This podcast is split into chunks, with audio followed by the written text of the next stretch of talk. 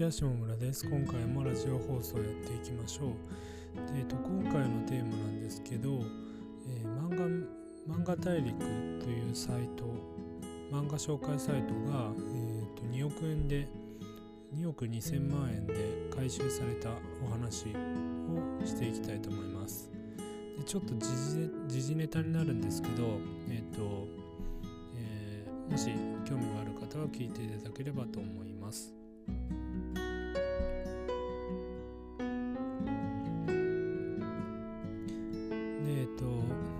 大陸っていう漫画の、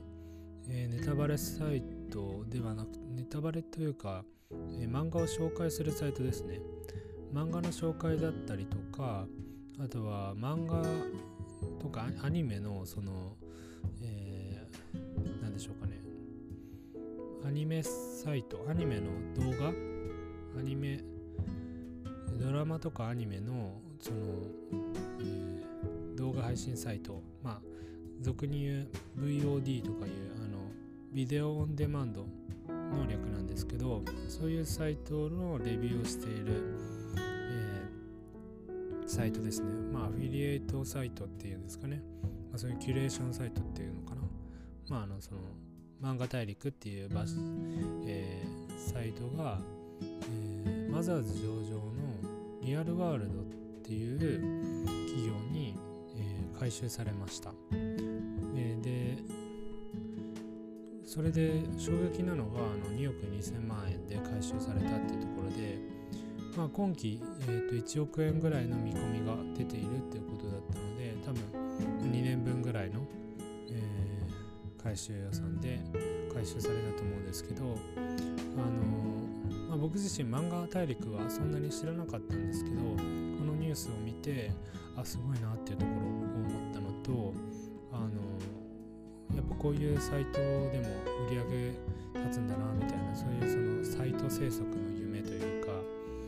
うん、そういったところをあの感じましたね。でで漫画大陸あのツイッターでこのニュースが流れててで見に行ったら漫画大陸っていうのがあってで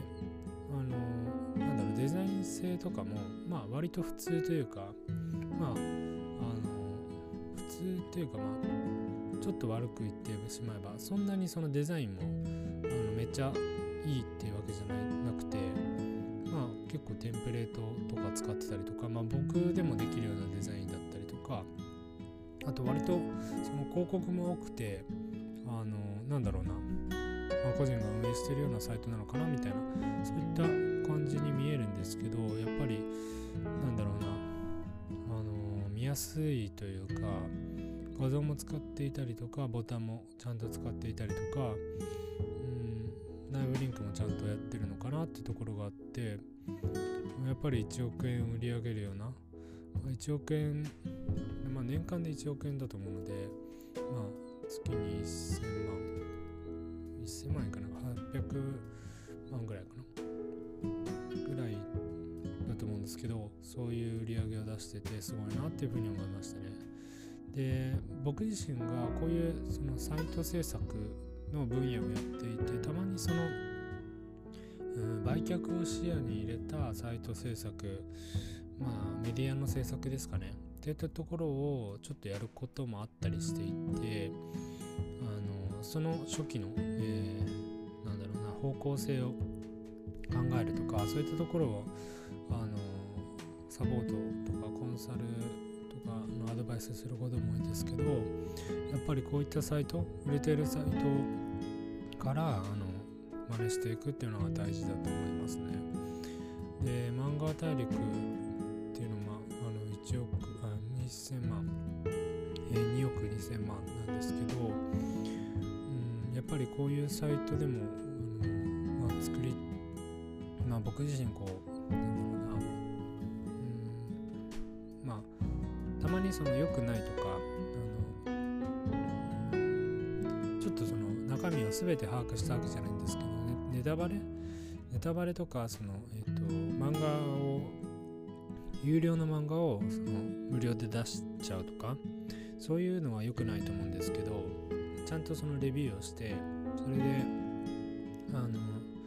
何でしょうかね。レビューをしてちゃんと、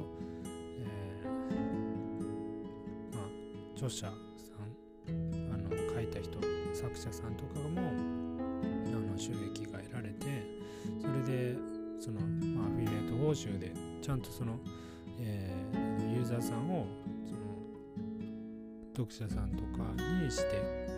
あのちゃんとした人に届けてあげればそのちゃんとした人にちゃんとした商品を届けてあげるサイトになってるのであれば僕はこういったサイトも別にそのうん。悪くないとは思っていてで、まあ、僕自身もなんかそういうなんだろうな価値が出るようなサイトとかまあこういう音声配信とかもそうなんですけどそういったことをしていきたいなとは思ってますね。まあただその僕自身にそこまでそのうんなんだろうな影響力というかそういうのもないし例えばその漫画サイトであればこれ別にそのちょっと運営者とかも調べていたんですけどあのちょっとあの本名とかは多分書いてないんですよね。その運営者情報で何々さんがやってますみたいな。そういうのもやってなくて SEO 一本なのかなとも思っていたりしてすごいなっていうふうには思ってますね。でうん。でそうですね。でそのこのサイト自体も JIN っていうあのワードプレステーマで作られていてまあ自分も作れるなっていうところがあったりとかまあこういったサイト作れるようになれればいいなってところは思っています。で、まあ、ニュースも見たんですけどこのサイトっていうのはあの一人で運営してるのかな確かそう。2018年の3月設立で従業員1人資本金50万円のスタートアップっていうところで、まあ、2年ちょっと2年半ぐらいか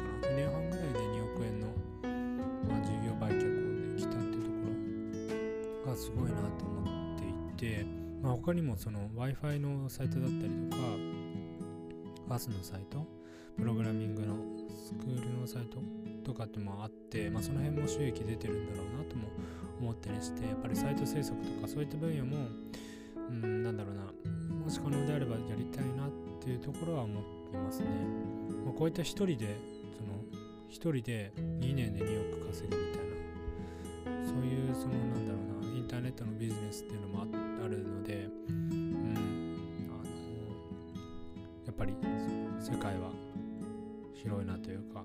インターネットっていうのは拡張性がやっぱりあるなっていうふうに思いました。でそうですね。あのまあ、うん、それでまあ僕自身もそのそういうサイト制作とかも作ったことあるしまあ、そういうサイト制作でアクセスを集めるためにそのキュレーションサイトとかでこう、えー、何本も記事を外注して一日に何本もあげるみたいなそういう制作もちょっとやってやったっていうか関わったこともあるんですけどまあそういう記事の品質の担保とかそういうところもあのうんやっていると思うんでそのまずは、えー、上場企業に回収されるってことは、まあ、ある程度その記事の品質もそんなに悪くはないというかまあ良いか悪いかっていうのはそのわからない誰もわからないですけど悪くはないという判断になったと思うんであのすごいなって思っています。まあ、といった感じでちょっと今回はあの時事ネタを紹介しました。今回紹介したあの、えー、漫画大陸漫画大陸うサイトとかあと、えー、ちょっと見ているニュースのサイトとかはあの概要欄に貼っておくのでよかったらそちらもご覧になっていただければと思います。多分そのこの、えー、と動画動画じゃなくて、えーとえー、このラジオ放送を聞いてる人でもあなんか自分でも作れそうなサイトだなみたいなふうに思思うと思うんですけど、まあ、記事めちゃめちゃ入っててすごいなってそういうところもあの勉強してもらったらいいかなって思っています。まあ、っていう感じでと今回はちょっと時事ネタをしてみました。あのもしそのこういった時事ネタもあのして良いというかあのリクエストあればそういったあのコンテンツも配信しておこうかなと思うのでその辺もリクエストあればレターとかあのコメントとかいただければ嬉しいです。といった感じで今回も聴いていただきありがとうございました。さようなら。